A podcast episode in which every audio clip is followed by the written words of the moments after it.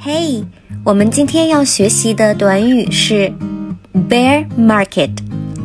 bear market，这是一个金融行业的术语，意思是熊市、空头市场。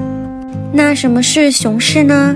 大家可千万不要理解成卖熊的市场。在金融行业，这个专业术语的意思是指股票市场整体情况不被看好，相对应的那就是牛市了，也就是 bull market。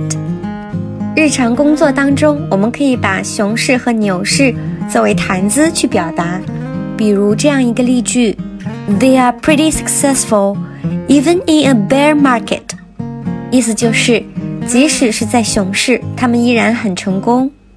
你们学会了吗？关注 Sherry 国际商学院，一起学习商务英语哦。